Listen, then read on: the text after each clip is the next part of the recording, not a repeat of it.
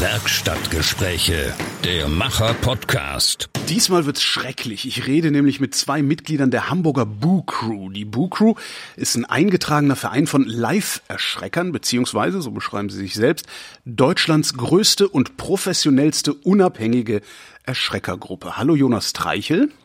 Hallo. Und hallo Jan Stüllmacher. Hallo. So, wie muss ich mir das vorstellen? Ihr steht hinter Ecken, lauert äh, alten Frauen und Kindern auf und schreit Buh.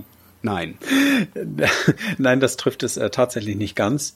Ähm, wir sind ein Verein von momentan 126 Mitgliedern und äh, uns gibt es seit 2004. Wir sind seit 2010 ein eingetragener Verein. Und äh, das ist schon mal jetzt die Größe, die 126 äh, Mitglieder. Und warum professionellster? Also wir sind äh, bereits auch seit 2004 mit dem Heidepark sehr verbunden. Mhm. Das ist unser größter Auftraggeber beziehungsweise unser größter Partner. Und dort bauen wir komplette Halloween-Attraktionen inklusive Deko, Technik. Da werden wir ja wahrscheinlich gleich ein bisschen drüber reden. Kostüme, Maske, Schminke, Acting, Story, äh, Sound und so weiter und so fort und bespielen das dann. Das heißt also, wir erschrecken nicht alte Frauen und Kinder, sondern wir erschrecken Mutige, die zu Halloween dorthin kommen und mal einen richtigen Schock erleben wollen. Auf gut Deutsch, ihr baut Geisterbahnen. Äh, Geisterbahn zum Durchlaufen, ja, so könnte man das vielleicht sagen. Also wenn ich an Geisterbahn denke, ich bin in der Nähe des Phantasialands aufgewachsen. Es ist ja auch sowas wie der Heidepark. Und da gab es eine Geisterbahn, das war also das war, wenn ich ehrlich bin, das war langweiliger, als mit diesen kleinen Elektrobötchen auf dem künstlichen See rumzufahren. ja. Funktioniert das, was ihr da macht? Ja, das funktioniert, weil wir natürlich nicht äh, so etwas bauen wie eine Geisterbahn, sondern wir haben Geschichten, die wir entwickeln und rund um diese Geschichten bauen wir dann Locations. Also wir haben zum Beispiel jetzt aktuell ein Hotel aus dem 19. Jahrhundert, was wir auch mit äh, komplett so dekoriert haben mit Spinnweben und natürlich fiesen Soundeffekten, blutige Badezimmer. Es ist also schon wirklich heftig. Wir haben ähm, Subterra, unsere neueste Attraktion, spielt im Untergrund. Das heißt, man geht in muffige Kanäle. Wir haben dort sogar eine echte Kanalisation gebaut mit Wasser, das dort längst fließt. Und man läuft da eben durch. Und das heißt, du bist in dieser Szenerie drin, ganz eng, es, es riecht, es ist laut äh, und es kommen ziemlich fiese Gestalten aus ziemlich fiesen Ecken rausgesprungen. Also das ist, glaube ich, mit einer Geisterbahn nicht ansatzweise zu vergleichen. Wie macht man Spinnweben?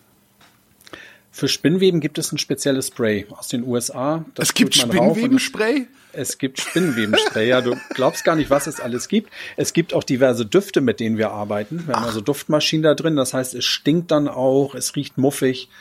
Ähm, wir nennen das immer, es muss sehr, sehr immersiv sein. Das heißt, alle Sinne müssen angesprochen werden, sodass die Gäste da komplett reingezogen werden. Ähm, wenn du sagst, ihr baut da ganze, ganze Räume, durch die man durchläuft und so was, über, über was für Dimensionen sprechen wir? Also wie groß sind diese äh, Geschichten, die ihr da baut? Wir sind da ein wenig limitiert durch die Räume, in die wir das reinbauen. Unsere beiden großen Indoor-Attraktionen sind momentan um die 350 Quadratmeter groß jeweils. Und wie lange brauche ich, um da durchzukommen? das kommt ganz drauf an, wie sehr du dich erschreckst und rennst. Also in der Regel sind das so zwischen, zwischen 10 und 15 Minuten. So heftig ist das Menschen rennen, also so richtig, also die kriegen richtig Angst. Die kriegen richtig Angst, ja. Das ist unser Ziel. Die Gäste, die zu uns kommen, die wollen auch diese Angst erleben. Das ist ja eigentlich auch der Grund, warum man in Achterbahn geht und diese ganzen Thrill-Sachen macht sich schon der Angst aussetzen, auch mal vielleicht so eine vermeintlich lebensbedrohliche Situation zu erleben, aber in einem sicheren Umfeld. Und das, was Sie bei uns erleben, also wir haben zum Beispiel einen Fahrstuhl, der abstürzt. Das möchte man nicht im wahren Leben erleben, aber bei uns kann man das tun. Und das wollen die Gäste. Und dann rennen die auch mal und schreien. Ja, das passiert. Ein Fahrstuhl, der abstürzt, das Ihr habt ja jetzt wahrscheinlich keinen ihr habt ja keinen Turm, wo das drin stattfindet. Wie simuliert man einen abstürzenden Fahrstuhl? Also der, der Fahrstuhl, das ist im Prinzip eine selbstgebaute Kabine. Und ähm, von innen sieht es sehr nach Fahrstuhl aus und ähm, äh, von außen oder beziehungsweise von unten steht dieser Fahrstuhl auf ähm, Bikezylinder. Das sind im Prinzip große Luftkissen. Mhm. Und dann ähm, ja, steuert man die so an, dass es so einen alten Fahrstuhl simuliert, der so langsam hoch und runter, also so langsam hochwuppt. Und dann natürlich äh, passiert das das Licht flackert, äh, auf einmal ähm, wird die Luft schnell abgeblasen aus den Balkzylindern und das kracht so runter. Und das ja. äh, ist dann schon sehr. Aus was für einer Höhe fällt das dann runter? Das ist gar nicht viel. Das sind nur 15 Zentimeter, aber wenn du das, das macht schon gut rums. Das Ding wiegt einiges und äh, es ist schon sehr erschreckend. Ja, wir haben tatsächlich sogar Gäste gehabt, die haben uns gefragt, wie habt ihr das eigentlich geschafft, in das Gebäude zwei Etagen einzubauen? Ich wollte gerade fragen, nach was für einer Höhe fühlt es sich denn an? Genau. Es ist eine komplette Etage. Also wir fahren, ähm, man fällt vermeintlich, ähm, ich glaube, acht Etagen runter, acht oder neun Etagen und landet dann in dem Bereich, in dem man nicht landen sollte. Wir arbeiten dann noch mit weiteren Trickeffekten, sodass die Gäste ein anderes Bild erleben, wenn sie rausgehen, als das, was sie erlebt haben, als sie reingegangen sind. Das heißt, sie denken wirklich, sie sind in einer komplett anderen Etage. Moment, ihr baut draußen um?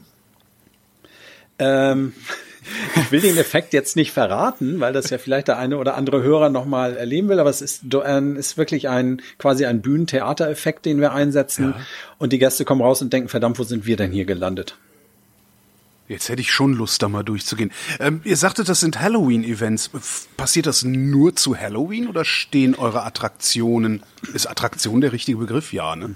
Das ist Attraktion, ja. Stehen die also das ganze machen, Jahr über? Die stehen das ganze Jahr über. Wir machen auch noch verschiedene andere Sachen. Wir sind also nicht nur im Heidepark. Wir spielen auch tatsächlich mal in Geisterbahn. Da kann mhm. man uns auch erleben. Ähm, jetzt haben wir gerade in einem Maislabyrinth gespielt, aber Heidepark ist eben das Größte. Und die Attraktionen, die wir bauen, die stehen auch das ganze Jahr da. Die sind eigentlich eingemottet. Nur ab und zu, wenn es dann besondere Anlässe gibt, machen wir die auch mal außerhalb von Halloween auf. Das gab schon Sonderöffnungen. Aber überwiegend erleben. Genau, weil Pogesnacht hatten wir mal geöffnet. Ansonsten ist das eigentlich zu Halloween. Also da erlebt man uns in Höchstform, weil das ist unsere Zeit. Warum nur zu Halloween? Zu Halloween sind die Leute in dieser Gruselstimmung. Es ist herbstlich, es ist natürlich mhm. draußen teilweise kalt, neblig und Leute kommen in diese Stimmung, freuen sich auf Halloween und da passt das einfach super dazu. Ein Kumpel von mir hat einen Bunker hier in Berlin. Da könntet ihr eine Dauereinrichtung machen. Ja, Berlin ist jetzt etwas weiter weg, aber theoretisch ja. ja. Was man auch sagen muss, ist, wir sind ja alle, das ist ja alles unser Hobby. Und ähm, wenn du dein Hobby äh, zum täglichen Geschäft machst, ist das natürlich dann irgendwann nicht mehr so, äh, naja, man hat nicht mehr so die Energie vielleicht auch dann und man will das lieber an wenigen Tagen, aber dafür intensiv und alles geben und, äh, und den Gästen das bestmögliche äh, Erlebnis bereiten. Warum macht ihr das nur als Hobby? Also ich könnte mir vorstellen, dass das durchaus ein Geschäftsmodell auch sein kann, oder?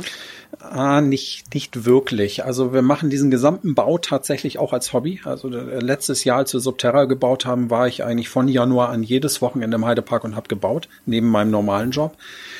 Ähm, der Vorteil ist, wie Jonas schon sagt, wir haben Spaß dran. Das heißt, wir brennen dafür, es haben wirklich alle Lust und das merkt man auch am Spielen. Es ist also kein Job, den man absitzt und nach drei Stunden nach Hause geht, sondern wir haben da alle Spaß dran. Und das Problem ist, die Attraktion, die wir bauen, die stehen nur in wenigen Parks. Also es gibt noch äh, zwei, drei weitere Parks in Deutschland, die sowas auch machen. Der Markt ist einfach sehr, sehr klein. Mhm.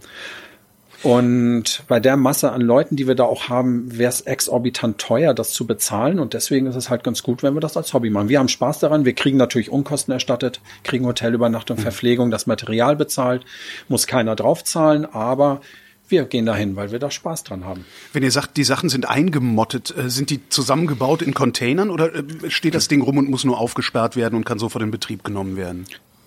Das steht da rum und kann sofort in Betrieb genommen werden. Wir müssen Nebelfluid auffüllen, vielleicht einmal durchfegen. Mhm. Die Sache ist, dass wir nicht so bauen, dass man es auseinandernehmen kann, sondern wir bauen, äh, wir tapezieren wirklich. Wir haben in Subterra ähm, zig Kilo Rauputz verbaut an den Wänden, Klinker haben wir verbaut. Das heißt, auch wenn man mal so eine Wand anfasst, das fühlt sich wirklich alles echt an. Das ist also keine Pappkulisse, sondern es ist richtig echt gebaut und wir können das gar nicht auseinandernehmen. Das heißt, entweder es steht da oder es ist weg. Genau. Wenn so eine Attraktion geht, dann wird sie wirklich richtig abgerissen. Das ist ja entsetzlich. Oder halt ähm, und aufwendig umgebaut. Also einige unserer, einige unserer Attraktionen sind halt aus anderen Attraktionen auch entstanden, hm. beziehungsweise wurden dahin umgebaut. Ihr habt jetzt schon mehrfach Subterra erwähnt. Führt mich da doch mal durch. Was mache ich da? Ähm, Subterra hat als Geschichte, dass es vor langer Zeit mal geplant war, einen unterirdischen Bahnanschluss für den Heidepark zu schaffen. das heißt, es wurde eine U-Bahn, ein U-Bahn-Schacht gebaut und aus irgendeinem Grunde wurde das Projekt aufgegeben. So, und die Gäste haben jetzt die Möglichkeit, mit sogenannten Urban Explorern sich das Ganze mal anzugucken, was da gebaut wurde, gehen in so einen alten U-Bahn Hof rein. Da sind äh, alte, abgesprengte Kacheln, es ist dreckig, flackerndes Licht und ein Rolltor. Also Regelbetrieb in Berlin, ja. Hm. ja, wir haben uns, äh, nein, wir haben uns da nicht inspirieren lassen von Berlin, das wäre jetzt gemein.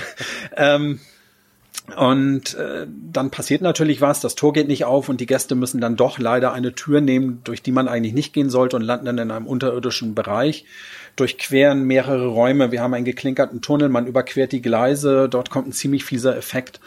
Ähm, man geht durch die Kanalisation und trifft dort auf äh, Gestalten, die sich dort unten eingenistet haben und muss insgesamt durch zwölf Räume durch und ist dann wieder draußen. Dazu kriegt, ähm, kriegen die Gäste Grubenlampen auf. Die haben also äh, Schutzhelme mit Grubenlampen auf, durch, mit denen sie dann Licht machen können. Und leider muss man sagen, sind die nicht ganz so zuverlässig und gehen manchmal einfach aus. Wir wissen einfach nicht warum. Das heißt, ihr könnt steuern, wann die an und ausgehen? Wir steuern ja, genau. die tatsächlich, ja. Wie macht ihr das? Ist Bluetooth?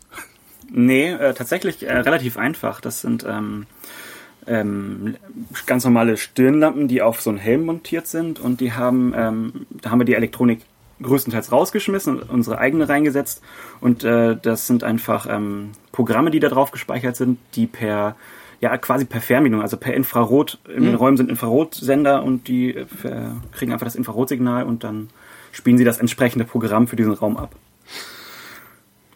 kann ich dabei irgendwas gewinnen? Nee, das ist falsch gefragt. Also ist, ist, gibt, es, gibt es in dieser Geschichte Subterra ein Ziel, das ich erreiche? Oder geht es hauptsächlich darum, dass ich mich da einfach so ein bisschen tummle und erschreckt werde die ganze Zeit?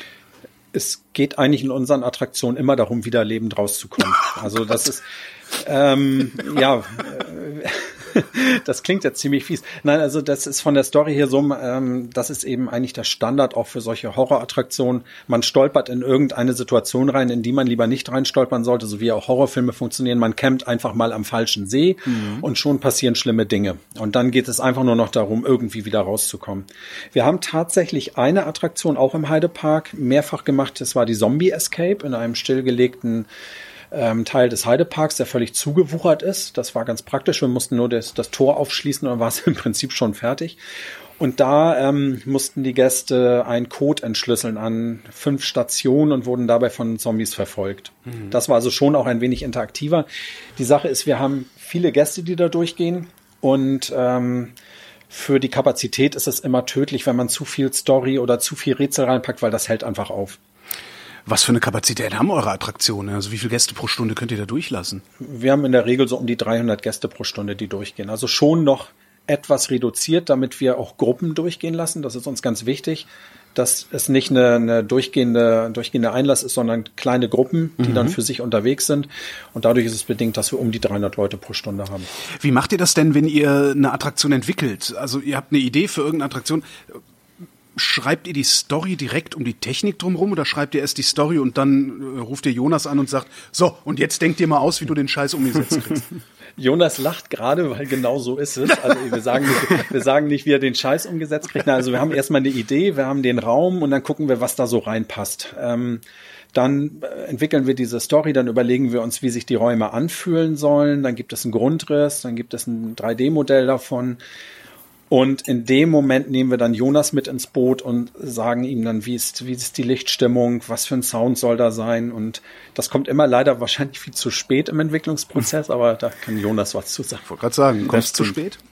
Ja, manchmal, manchmal schon, manchmal nicht. Und ähm, tatsächlich ist es ähm, auch häufig so, dass ähm, während des Bauprozesses dann auch noch Ideen dazukommen und dann, ah, können wir das nicht noch irgendwie umsetzen, kriegen wir es nicht noch irgendwie hin? Oder manchmal sogar wir selber, also aus dem, aus, der, aus dem Technikteam sagen, eigentlich wäre das noch ganz cool.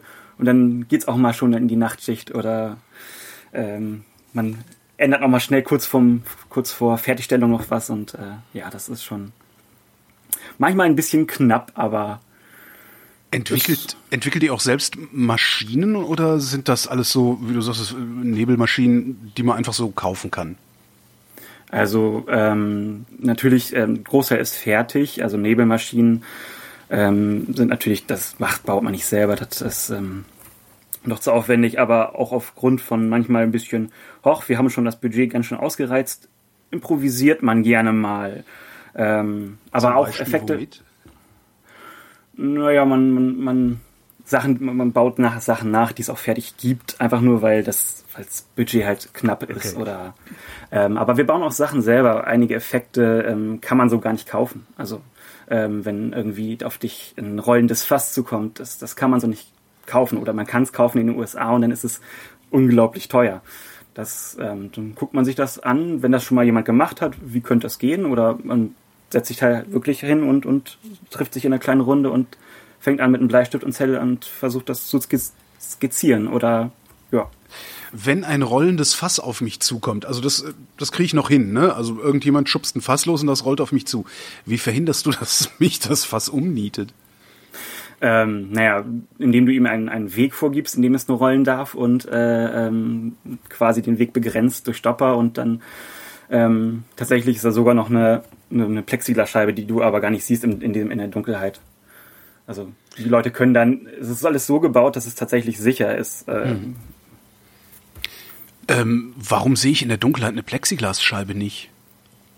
Naja, Also weil so so äh, ist, gibt es Plexi anders gefragt, gibt es Plexiglas, das derart durchsichtig ist?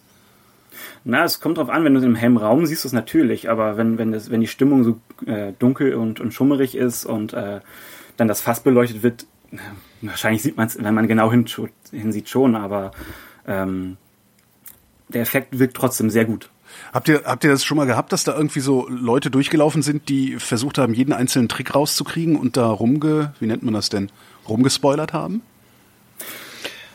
Da lassen wir denen ja gar keine Zeit für. Also wir, treib, wir, wir treiben die da schon ganz schön durch. Also ich will nicht abstreiten, dass es Leute gibt, die sich da massiv für interessieren. Wir haben auch schon Backstage-Führungen gemacht. Das fanden die dann sehr, sehr interessant, die Gäste. Aber in der Regel haben die Leute auch gar keine Zeit dafür. Also das ist auch leider ein bisschen die Krux. Wir treiben eigentlich viel mehr Aufwand, als wir machen müssten. Ja. Und ich sage dann immer, so warum machen wir das? Ist, ich mache das auch eh dunkel. Ja, ja, genau. Aber es, es gibt eben doch einmal den Gast, der sich umdreht, den Gast, der dann doch mal irgendwo hinguckt. Und für uns ist es wichtig, dass egal, wo die Gäste hingucken, es muss immer gut aussehen. Er soll nicht sagen, ach so, ist ja nur eine Pappwand, sondern es muss wirklich jede Ecke gut aussehen. Und da treiben wir schon mal, da übertreiben wir es gerne mal ein bisschen. Aber ich glaube, das macht unsere Attraktion auch gerade aus, dass die einfach unglaublich detailliert sind. Das, das, das fühlt sich dann richtig an, obwohl man es nicht sieht, ja, kann ich mir vorstellen. Bei, bei so einem Ding wie Subterra, ähm, wie lange baut ihr an sowas? Ungefähr ein Dreivierteljahr dauert das. Also wir haben im Winter haben wir das, die vorherige Attraktion Asylum sehr zum Leidwesen unserer Lieblingsspieler äh, abgerissen. Das war eine sehr, sehr beliebte Attraktion, aber die war einfach, hat ihr Alter erreicht. Haben Was, was, hat man, Januar- was hat man da gemacht? Das war eine Irrenanstalt. Das war eigentlich nur ein großer Raum mit ganz viel Gittern, dann ganz viel Nebel, Sirenen, Stroboskope und ein paar Irre rein. Und die Gäste mussten da durch dieses Gitterlabyrinth. Und da konnten unsere Spieler halt teilweise so richtig durchdrehen, das mochten die ganz gerne. Was haben die gemacht, die Irren? Die haben auf Schränken drauf gesessen, die haben, sind an den Gittern hochgeklettert, haben in den Ecken gekauert. Also es war sehr, sehr vielseitig auch vom Bespielen her. Also das heißt, ich laufe dann, Gesungen, ich laufe, ich gerade sagen, ich laufe da durch und dann springt aus dem Nebel plötzlich jemand schreiend auf mich zu. ja, genau. Zum Beispiel. Was ja eigentlich eine der, einer der einfachsten Tricks ist, oder? Ja, das ist ein einfacher Trick. Es gibt noch andere Tricks. Also der, der größte Trick ist eigentlich immer genau dann, den Scare zu setzen. Also wir nennen das ja Scare, diesen Moment, wenn man geschockt wird, wenn die Gäste es nicht erwarten. Also wenn ich ähm, an einer Tür vorbeigehe, denken die ersten, ja, hinter der Tür steht einer, dann steht er natürlich aber bei uns genau an der anderen Seite. Damit kann man dann auch etwas abgebrühtere Gäste durchaus noch überraschen. Ich weiß, wir, wir schweifen jetzt ab vom Bau, aber da kommen wir gleich wieder hin. Woher wisst ihr, was die Leute erwarten? Das, ähm, da gehen wir von aus, aufgrund eigener Erfahrung. Also viele von uns sind schon seit langer, langer Zeit Halloween-Fans, haben auch schon viel weltweit gesehen an Attraktionen. Wir gucken natürlich, äh, wir gucken Horrorfilme und haben jetzt auch über die Jahre schon viel erlebt. So, also wir haben schon ein Gespür dafür entwickelt, was funktioniert und was nicht funktioniert. Es gab natürlich auch Flops, also wenn man dann einen Gast erschrecken will und der guckt einen nur groß an und man denkt, ja, das hat jetzt mal so gar nicht geklappt. Und da probieren wir auch aus. Also wir sind auch nicht vor Fehlern gefeit. Manchmal planen wir was, bauen es, die ersten Gäste gehen durch und wir sagen, ne, das funktioniert so gar nicht, dann wird es halt nochmal umgebaut. Ist das das, was ihr da an Erfahrung gesammelt habt? Also was scary ist und was nicht? Ließe sich das Ich sag mal so, in einer Schulung vermitteln oder ist das wirklich die Summe der Erfahrungen der Vereinsmitglieder, die da zum Tragen kommt? Das ist die Summe der Erfahrung. Also das, äh, ich habe noch nie darüber nachgedacht, da vielleicht eine Seminarreihe draus zu machen. Ja, bringst mich da auf ganz neue Ideen. Aber das ist tatsächlich die Summe der Erfahrung, das einfach jahrelang zu machen. Das ähm, ist, kann man, glaube ich, nicht an einem Wochenende vermitteln. Mhm. Was wäre denn, ähm, ich komme jetzt drauf wegen Asylum und dem Nebel, was wäre denn der billigste Trick, den ich hier so zu Hause nachmachen könnte? Das ist schon Nebel, Stroboskop, ein bisschen Dunkelheit, ja, wobei, wenn meine Freundin reinkommt und hier ist Nebel, dann denkt die sich auch ihren Teil. Ach, du möchtest, ah, ich, du möchtest jetzt noch einen Alltagsscan. Genau, ja, genau, genau, genau, genau. ähm, ja, also das ich kenne jetzt deine Wohnung nicht, deswegen weiß ich nicht. Such dir einen Ort aus, wo äh, sie garantiert nicht mit dir rechnen würde. Also nett ist natürlich äh, unter die Bettdecke legen, so dass man es nicht sieht, dass man also denkt, das ist einfach nur ein gemachtes Bett und dann daraus hervorspringen. Also einfach in Alltagssituationen, wo man nicht damit rechnet, dass da jemand kommt. Also im Schrank verstecken äh, dann in meinem Fall. Ja. Ganz alt äh, klassischer Scare. Im Wandschrank erschrecken, genau solche Sachen. Wenn du weißt, sie holt sich dann irgendwie ein Kleid raus, stehst du im Schrank.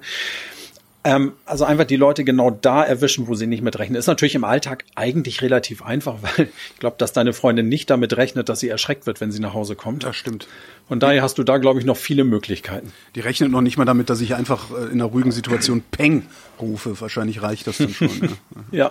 genau. Äh, zurück zum Bau, Subterra. Also ihr habt äh, den Auftrag im, äh, was, im Winter gekriegt ja, also die komfortable Situation, die wir im Heidepark haben, ist, dass wir gar keinen Auftrag kriegen, sondern wir entwickeln die Ideen, sprechen das mit dem Park ab, bekommen ein Budget dafür und dann können wir es bauen. Mhm. Ähm, dann haben wir das getan, wir haben das entwickelt, auch schon letztes Jahr. Und dann haben wir, ähm, nachdem der Raum leer war, wir haben den wirklich komplett leer gemacht, dann haben wir angefangen und bauen dann wirklich diese gesamte Kulisse auf. Das machen wir in einer Holzbauweise, also die Attraktionen sind alle aus Holz gebaut. Mhm. Wir nutzen da ähm, so ein normales Fächerwerk, also legen Schwellen unten hin, setzen Pfosten drauf, setzen Riegel dazwischen und bauen dann erstmal diese kompletten Rahmen für die Wände. Äh, wenn dieses gesamte Rahmenwerk steht, wenn wir also alle Räume definiert haben, dann beplanken wir das Ganze mit OSB-Platten. Dann haben wir schon mal die fertigen Räume, die sind dann nackt mit glatten Wänden. Und dann wird das Ganze dekoriert. Und da benutzen wir die Materialien, die wir brauchen. Wir haben jetzt in Subterra sehr viel Klinker benutzt. Es gibt so Kunststoffklinker, die sehen wirklich, die sind auch gebrannt und sehen täuschend echt aus, sind aber eben aus Kunststoff und sehr dünn und leicht. Und damit haben wir komplette Klinkerwände, einen Klinkertunnel gebaut. Wir haben mit Rauputz gearbeitet. Ähm, verkleiden dann damit die Wände, sodass mhm. wir also die Basis haben. Und dann wird das Ganze, wie wir es nennen, eingedreckt. Das heißt, wir gehen dann mit verschiedenen Farben, drüber und sorgen dafür, dass das Ganze wirklich alt und verrottet aussieht und staubig und kaputt. Also wir bauen es erstmal schön, um es dann hässlich zu machen. Ja. Und dann kommt Jonas und macht es dunkel. So, das ist die Reihenfolge. Und dann kommt Jonas und macht es dunkel, hört sich so an, wie er, der kommt dann da rein, schaltet das Licht aus. Aber das ist ja nicht, was du machst, Jonas, ne? Nein, also dann kommt das Baulicht raus, beziehungsweise äh, es wird das Effektlicht installiert. Das ist äh, je nach Attraktion halt unterschiedlich. Ähm, der Klassiker sind halt ähm, tatsächlich einfach flackernde Glühbirnen. Ähm, in jeglicher Form. In, einem Hotel, in, in der Pendelleuchte, in, in, in der Kanalisation natürlich dann in diesen klassischen, wir nennen sie Schildkröten, also diese ganz klassische Kellerleuchte, die so ein Gitter ums, ums ja, Glas hat. Ja. Und ähm, wenn du das im Zusammenhang in so einem ähm, gemauerten Gang hast, das ist schon sehr, ja, sehr bedrückend. Wie lässt du das flackern? Ähm, da gibt es ähm, die Geräte nennen sich Dimmer-Packs. Das sind einfach ähm, ähm, ja, Steckdosen, die, die haben Dimmer eingebaut. Ähm, die kann man dann ähm, per Lichtbus ansteuern und dann sagt die Steuerung hier ist Flacker in diesem Takt und das wird dann so ausgeführt. Und dann per Lichtbus. Was ist ein Lichtbus?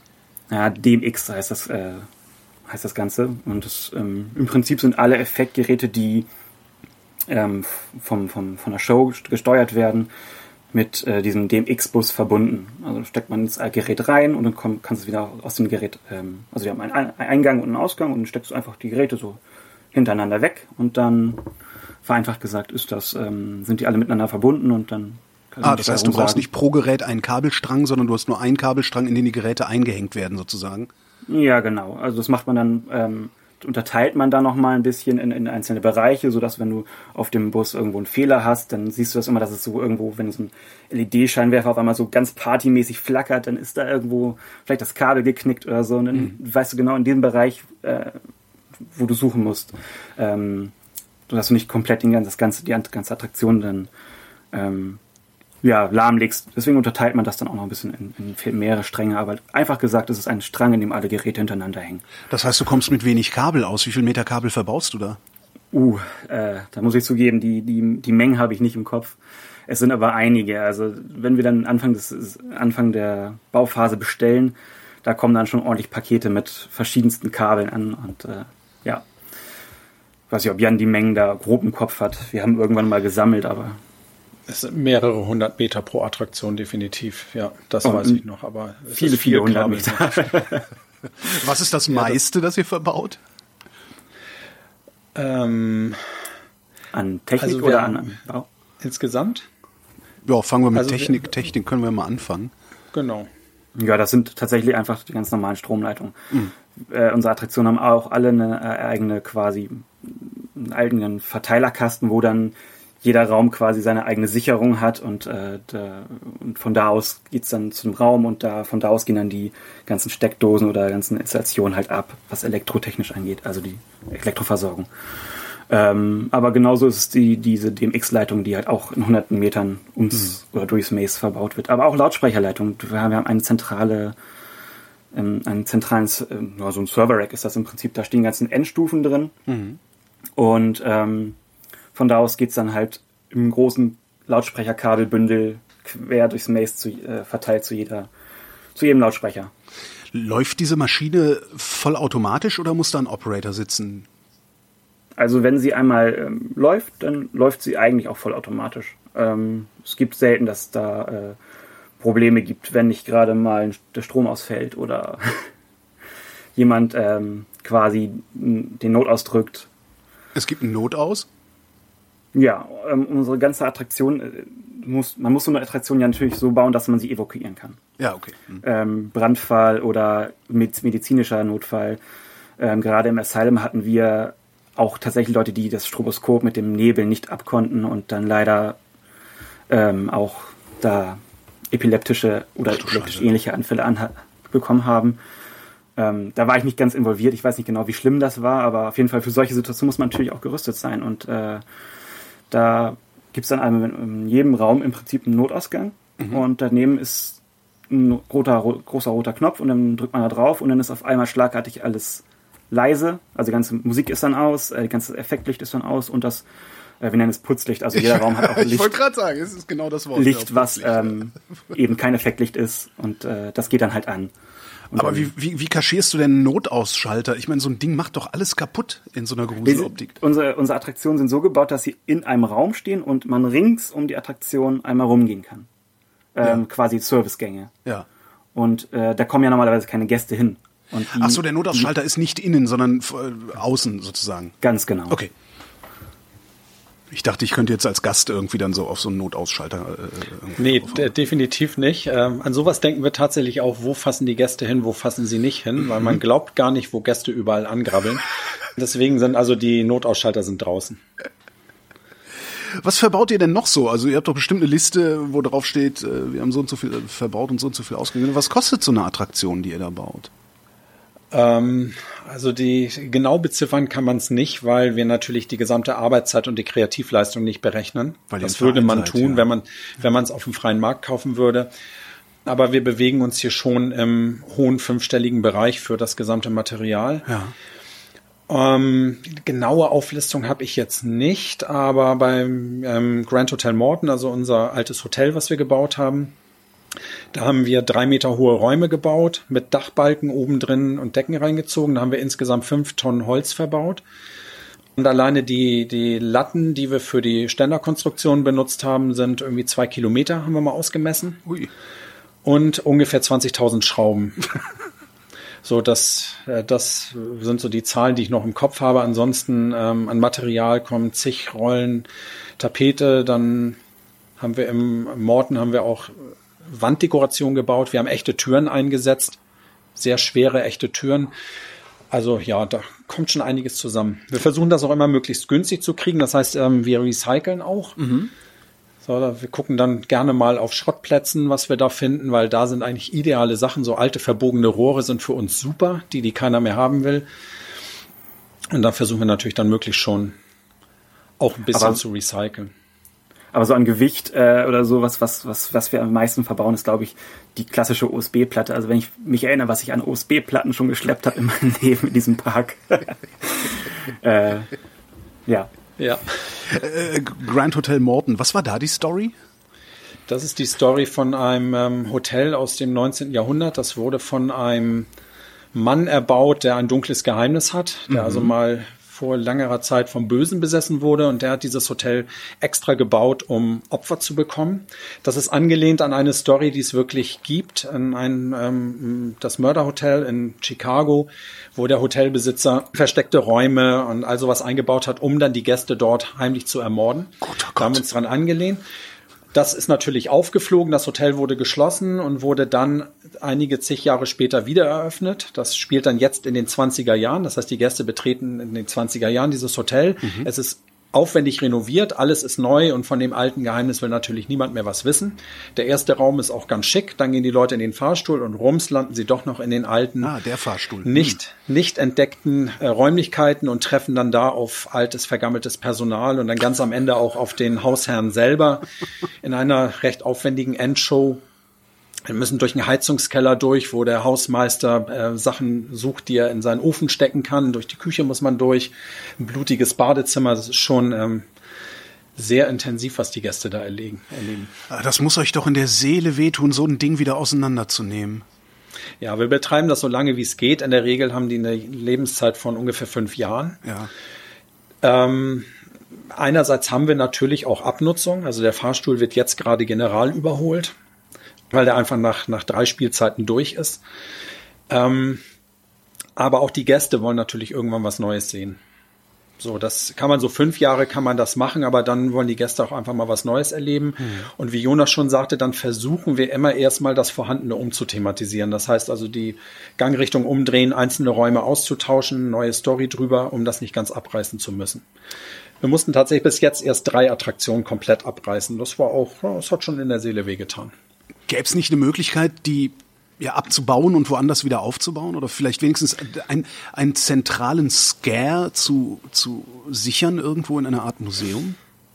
Äh, Wir haben wirklich ein Museum. Okay. Wir haben Einzel Einzelteile aufbewahrt. Ja, wir haben einen großen Fundus von Sachen, die wir aufbewahrt haben. Deko-Gegenstände, einzelne Wandelemente sogar.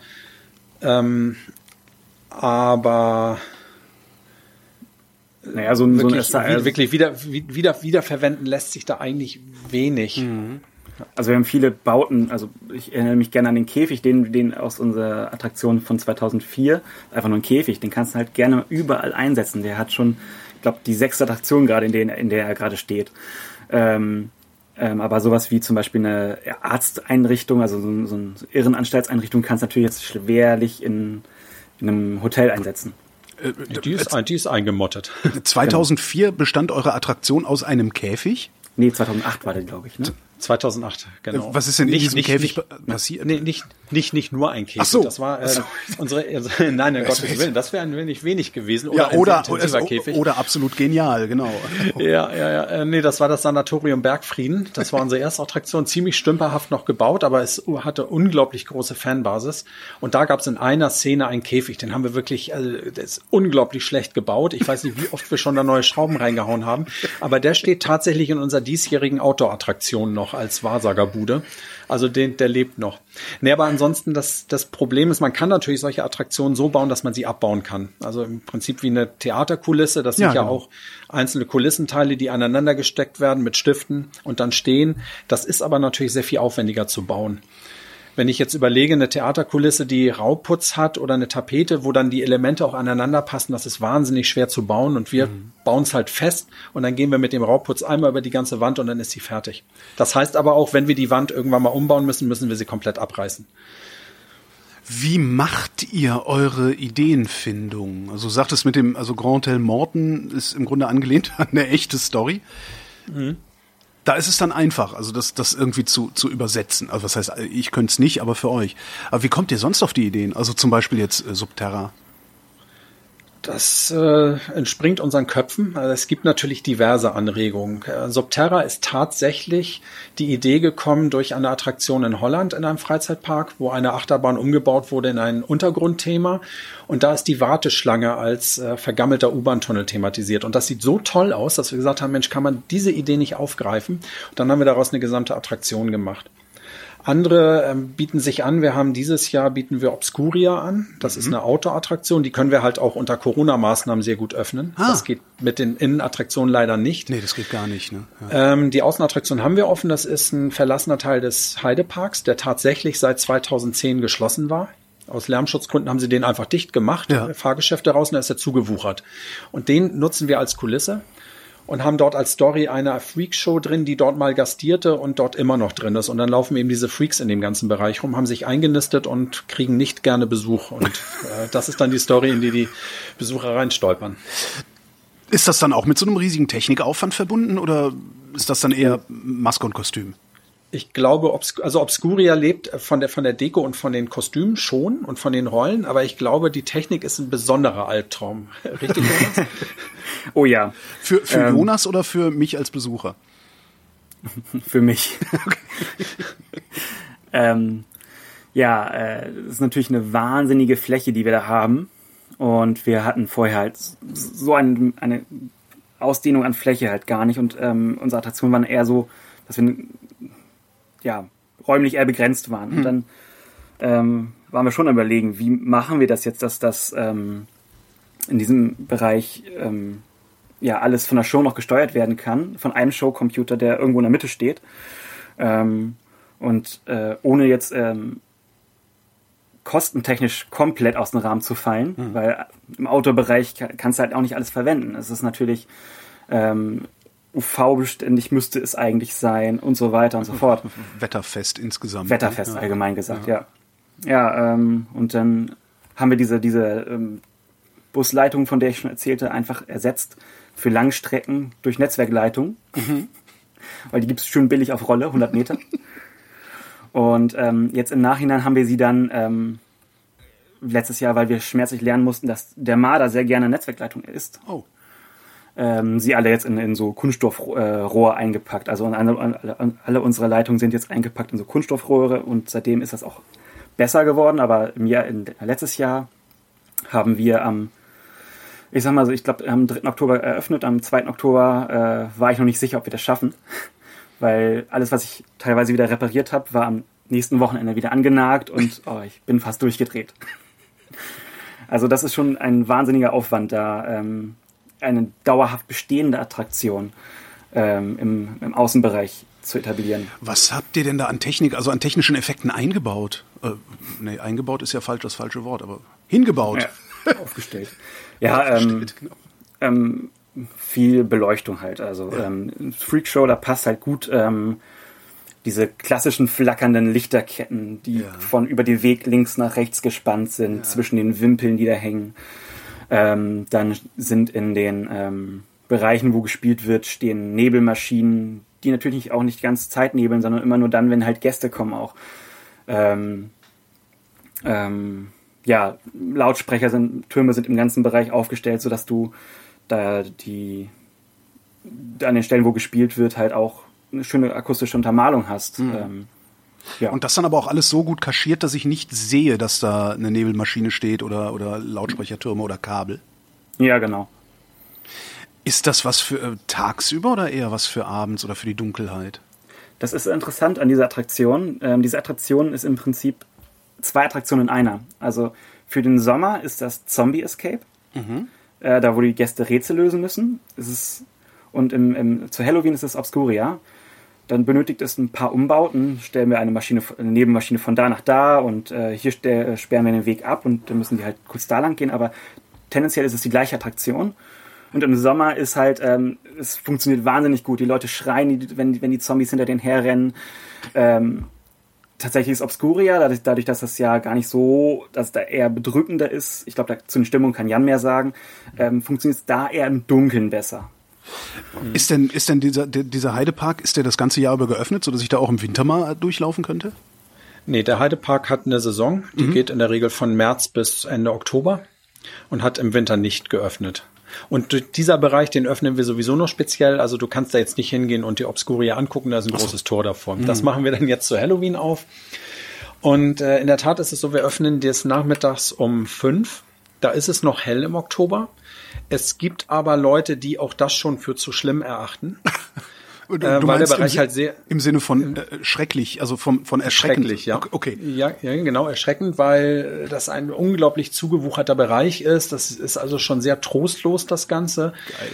Ähm, dazu dann diese Musik, die dann natürlich schon läuft und auch die Nebelschwaden. Das wirkt ja auch am Tag, wenn so ein Bereich eingenebelt ist. Aber so richtig den Flair, den spürt man dann erst, wenn es dunkel ist. Dann ist es wirklich, dann ist es purer Horror. Also wenn man, äh, wir gehen da auch den Ansatz, das sind insgesamt 500 Meter Laufstrecke. Ja. Wir gehen den Ansatz, dass wir die Gäste auch teilweise alleine lassen. Das heißt, die gehen dann einfach mal so ein Stück von 80 bis 100 Metern ganz alleine. Denken, warum passiert denn hier nichts? Da ist diese leiende Gott. Musik im Hintergrund, es ist dunkel und die, da baut sich dann so eine Beklemmung auf und auf einmal steht dann so ein Horrorclown mit einem Luftballon vor einem auf dem Weg. Dann ist äh, vorbei. Ist das, Da wird dann fröhlich geschrien. gibt's da eigentlich sowas wie ein Mindestalter oder kann man da auch mit Kindern hin? Ja, wir haben äh, 16 Jahre. Alles klar, nee, dann warten wir noch ein paar Jahre damit. Ist das denn eigentlich De- schon mal, also ich, ich, kann, mir- ich kann mir sehr gut vorstellen, dass wenn irgendwie auf einmal so ein Zombie irgendwo herspringt, dass es Gäste gibt, die derart die Fassung verlieren, dass sie dem eins aufs Maul hauen. Ist sowas schon mal passiert? Ja, das ist eine beliebte Frage und auch eine beliebte Antwort. Nein, das ist tatsächlich schon passiert. Ähm, wir versuchen immer einen Mindestabstand zu halten. Also dieses Jahr wird es uns nicht passieren, weil wir haben einen Mindestabstand von 1,50 Meter zu den Gästen. Das wird eine Herausforderung dieses Jahr für uns. Ähm, aber auch sonst halten wir Abstand, soweit es geht. Manchmal muss man aber einfach auch ran. Und wenn man sich in engen Gängen begegnet, wie im Hotel zum Beispiel, da muss man sehr nah an die Gäste ran. Und da kann es schon mal sein, dass dann irgendjemand rückwärts mit den Armen fuchtelnd und dann jemanden im Gesicht trifft. Und Ja. ich habe mal auf dem Dom an der Geisterbahn eine Handtasche ins Gesicht gekriegt, weil die Frau vor mir hat geschrien, hat ihre Handtasche hochgeschmissen und ist weggerannt. Ich hatte dann die Handtasche in der Hand. Also sowas passiert durchaus auch. Hättet ihr eigentlich Lust, eine dauerhafte Attraktion aufzumachen? Irgendwo an eurem Vereinssitz meinetwegen?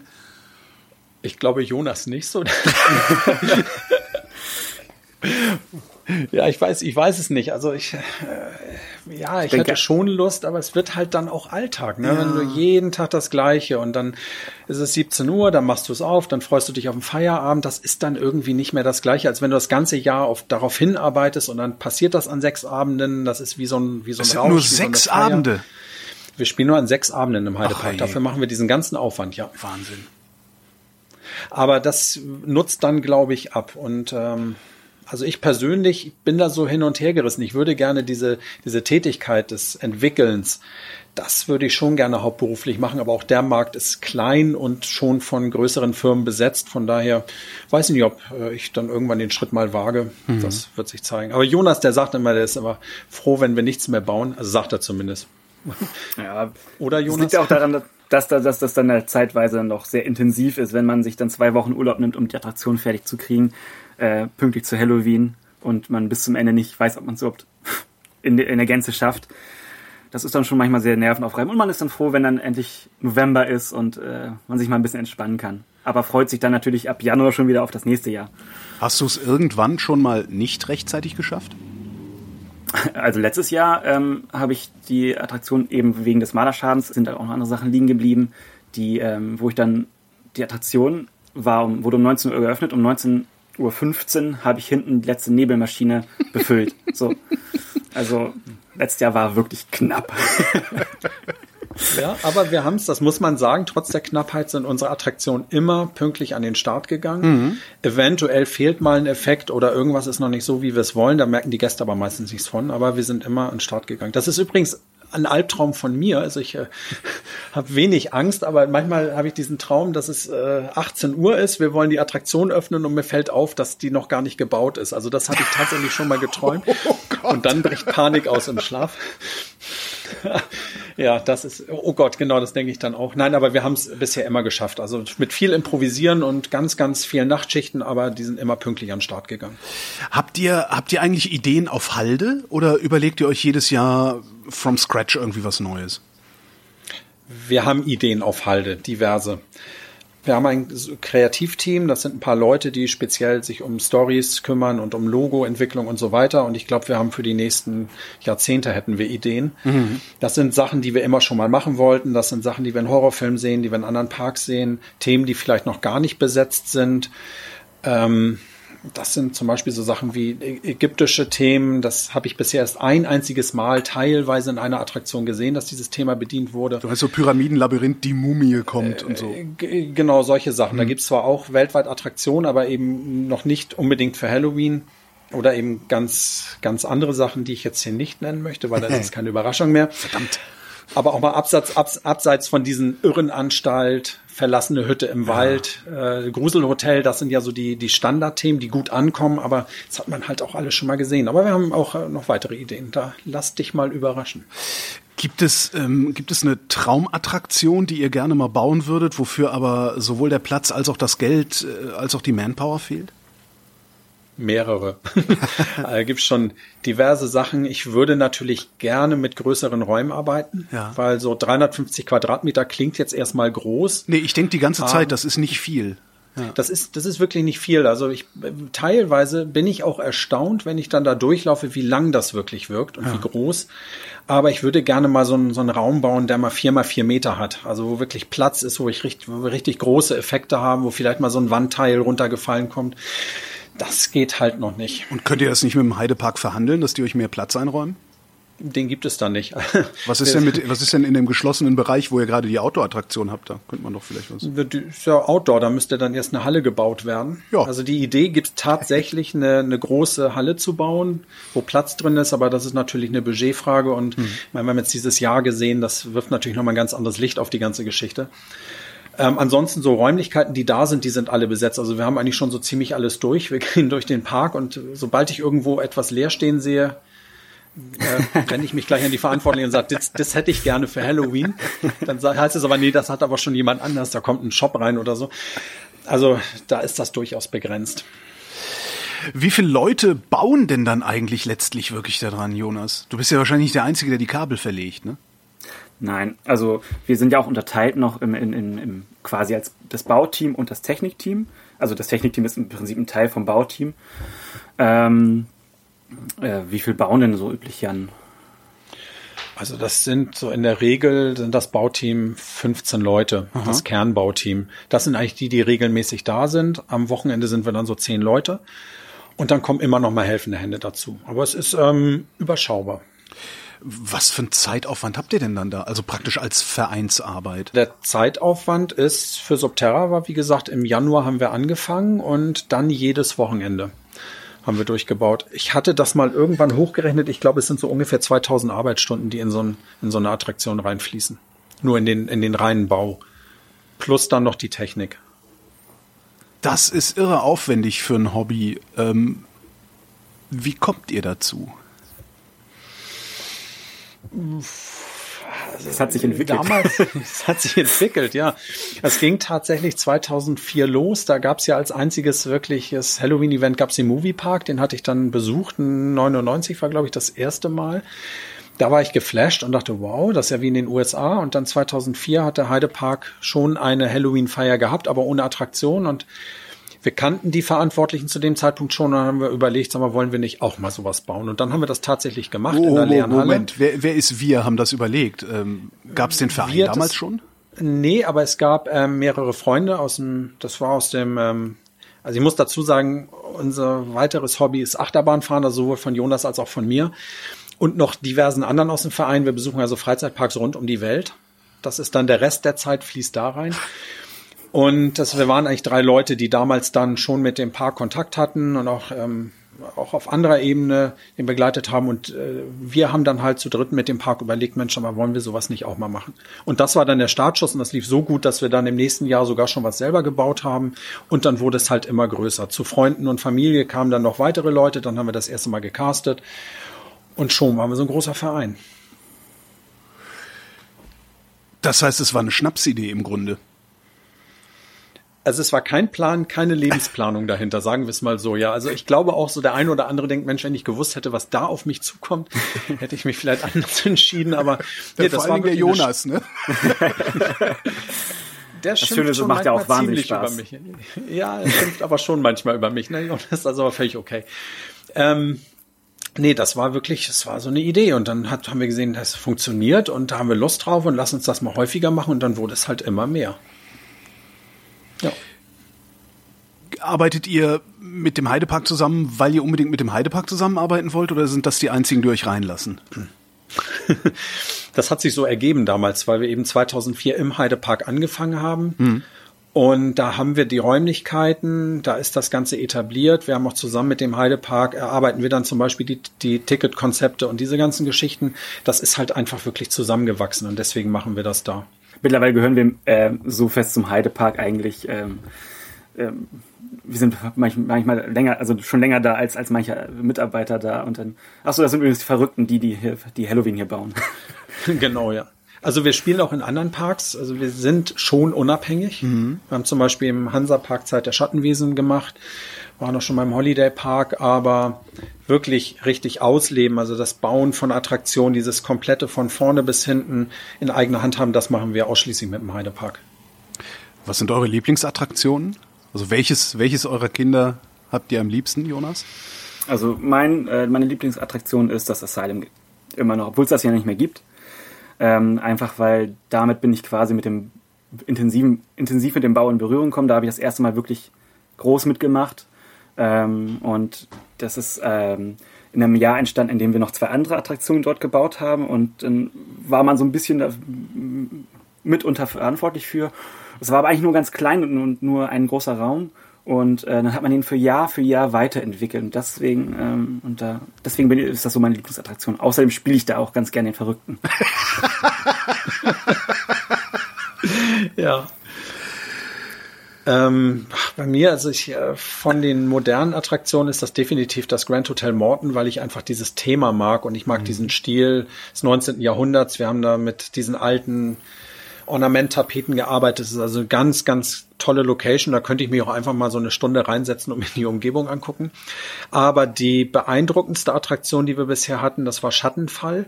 Schattenfall? Ähm, Schattenfall, ja, es gibt vorne im Heidepark, da gab es früher das äh, sogenannte Heidedorf. Das war, ich weiß nicht, ob du den Heidepark soweit kennst. Das nee, war ich vorne noch nicht. Okay, das ist vorne direkt am Eingang ähm, wurde so ein Heidedorf gebaut. Da gab es noch ein Teetassenkarussell und das ist irgendwann geschlossen worden, der Bereich.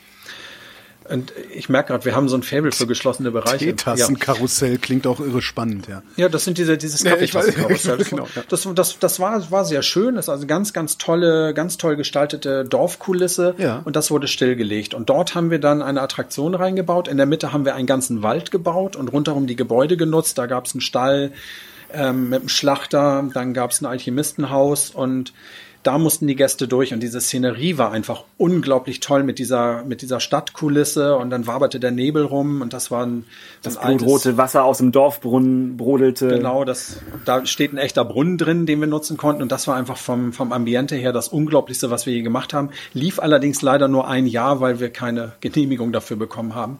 Wir hätten Fundamente gießen müssen draußen und das wäre zu viel Aufwand gewesen. Mhm. Dann haben wir es wieder abgebaut, eingemottet und freuen uns immer noch darüber, wenn wir die Kulissen woanders verwenden. Kann man bei euch eigentlich noch mitmachen oder habt ihr genug? Bei uns kann man immer mitmachen. Also zwar sowohl als Spieler als auch als ähm, Techniker für die Kostüme, für Schminken, Maskenbildner. Wir nehmen immer gerne neue Mitglieder auf. Man kann sich bei uns bewerben auf unserer Seite boom-crew.de. Ja. Da gibt es ein Formular mitmachen, da kann man seine Daten hinterlassen und wir machen mehrmals im Jahr unter normalen Umständen Castings. Dieses Jahr ist es ein bisschen schwer, weil Castings mit sehr engem Kontakt zusammenhängen. Mhm. Also wir, wir zeigen ja, wie man erschreckt, wie nah man rangehen darf. Und das ist natürlich jetzt unter Corona-Bedingungen eher schlecht. Deswegen schieben wir das so ein bisschen auf. Ähm, aber wir machen mehrfach Castings, da können die Leute kommen, zeigen, was sie können und können dann mitmachen, wenn sie zu uns passen. Wie Castings beim Film funktionieren, weiß ich. Wie funktionieren Castings bei euch? Also ich hätte mir jetzt gedacht, so ja, du kannst bei uns im Verein mitmachen. Also so, ne, jeder macht, was er kann und wer gar nichts kann, der wird halt Erschrecker. So hätte ich jetzt gedacht. Nein, nein, nein. Also wir haben schon Anforderungen. Ähm, es gibt Leute, die bewerben sich explizit für ein Team. Das Technikteam hat jetzt gerade Zuwachs bekommen. Da ist es dann relativ einfach. Derjenige wird dann eingeladen, läuft mal mit, guckt sich das an und wenn das Team sagt, das passt, dann nehmen, wird er genommen. Bei den regulären Spielern ist es so, dass wir wirklich ein ganztägiges Casting machen, mhm. wo wir verschiedene Situationen durchspielen, uns schon mal angucken, was können die denn, weil der eine kann viel erzählen, der andere kann gut erschrecken.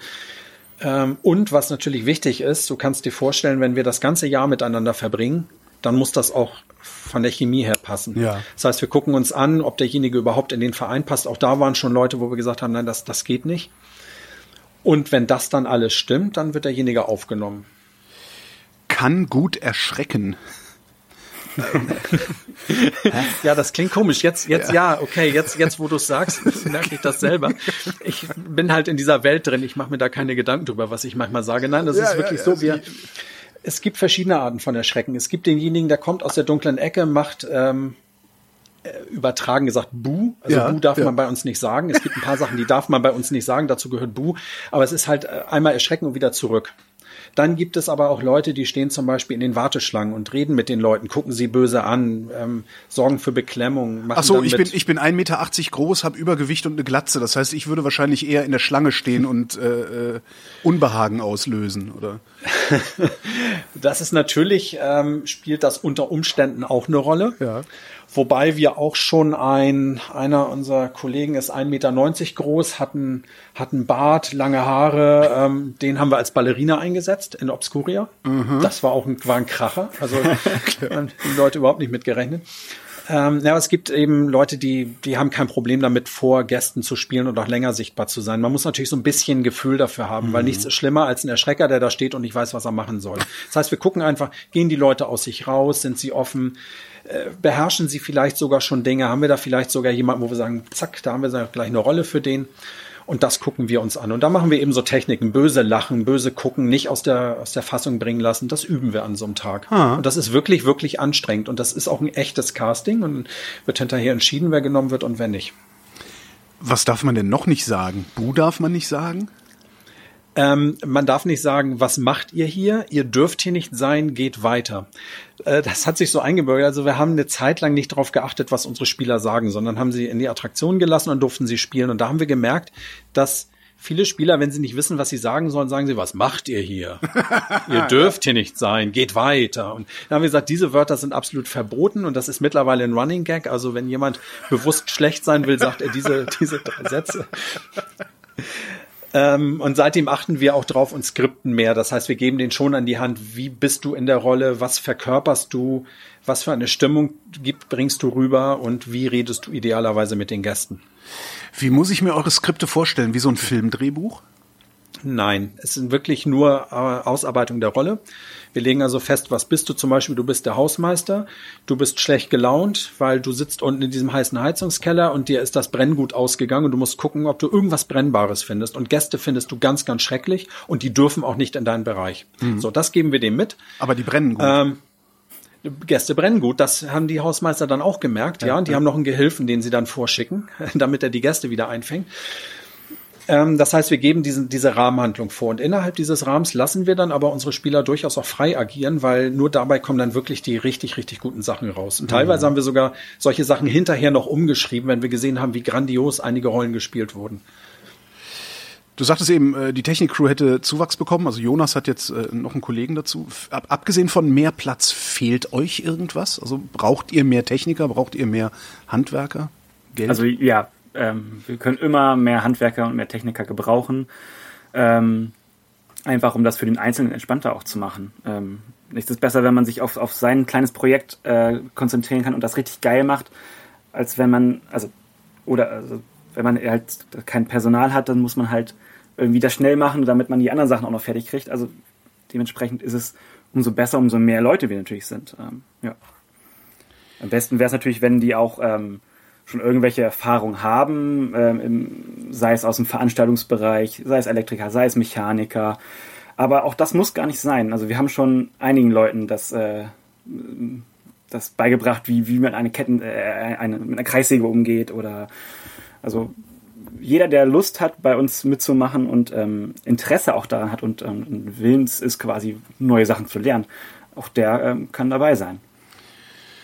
Jetzt habt ihr für dieses Jahr, also wir zeichnen, je nachdem, wann, wann die Leute sich das anhören, wir, wir zeichnen ähm, im Spätsommer 2020 auf. Es gibt gerade weltweit eine SARS-CoV-2-Pandemie.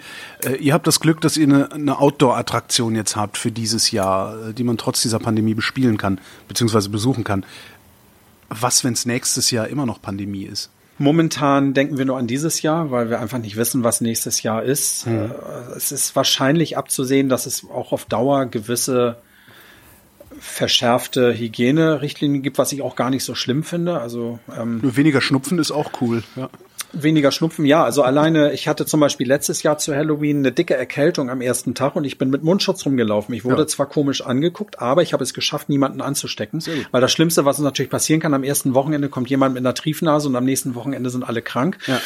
Das wäre fatal. Ähm, na, wir gucken nur dieses Jahr, wie wir das jetzt ähm, Corona-verträglich hinbekommen. Wir haben Maskenpflicht in der Attraktion. Wir mhm. sorgen dafür, dass die Gäste vorher Gruppentickets buchen und dann dürfen sie auch nur in dieser Gruppe in die Attraktion. Mhm. Das ist ganz wichtig, ähm, damit wir eben diese Gruppen zusammenhalten und das nicht durchmischen. Wir halten Abstand zu den Gästen und deswegen können wir das Outdoor machen. Indoor geht nicht. Es gäbe auch Möglichkeiten, eine Indoor-Attraktion zu betreiben. Wir haben zum Beispiel in Subterra eine sehr große Belüftung. Das ja. heißt, wir könnten theoretisch auch permanent durchlüften. Ähm, dafür fehlte aber einfach die Zeit da, belastbare Hygienekonzepte zu entwickeln. Mhm. Und natürlich sind auch die Behörden momentan sehr vorsichtig dabei. Deswegen haben wir gesagt, wir machen dieses Jahr Outdoor-Attraktion. Das könntet, kriegen wir hin. Könntet ihr diese genau. Outdoor-Attraktion nächstes Jahr auch nochmal bespielen? Die wird nächstes Jahr definitiv nochmal bespielt. Ah, okay. Ja, die gibt es jetzt seit, die gibt es seit zwei Jahren. Also die. Ach, okay, okay, okay. Die wird nächstes Jahr auch bespielt und ja, ich glaube, dass man durchaus auch eine Indoor-Attraktion hinkriegt, aber da gehört halt ganz viel dazu, diese Hygienekonzepte zu entwickeln. Und das hat oberste Priorität, dass die stehen und das ist halt für 2020 nicht möglich. Für 21 muss man sehen. Also ich bin optimistisch, dass das nächstes Jahr wieder in größerem Umfang möglich sein wird. Jan Stüllmacher und Jonas Streichel von der Boo Crew. Vielen Dank. bitteschön. Ja, bitteschön, danke. Hat, hat Spaß gemacht. Ja, ja mir auch. Summertime, yippee, yippee, yeah.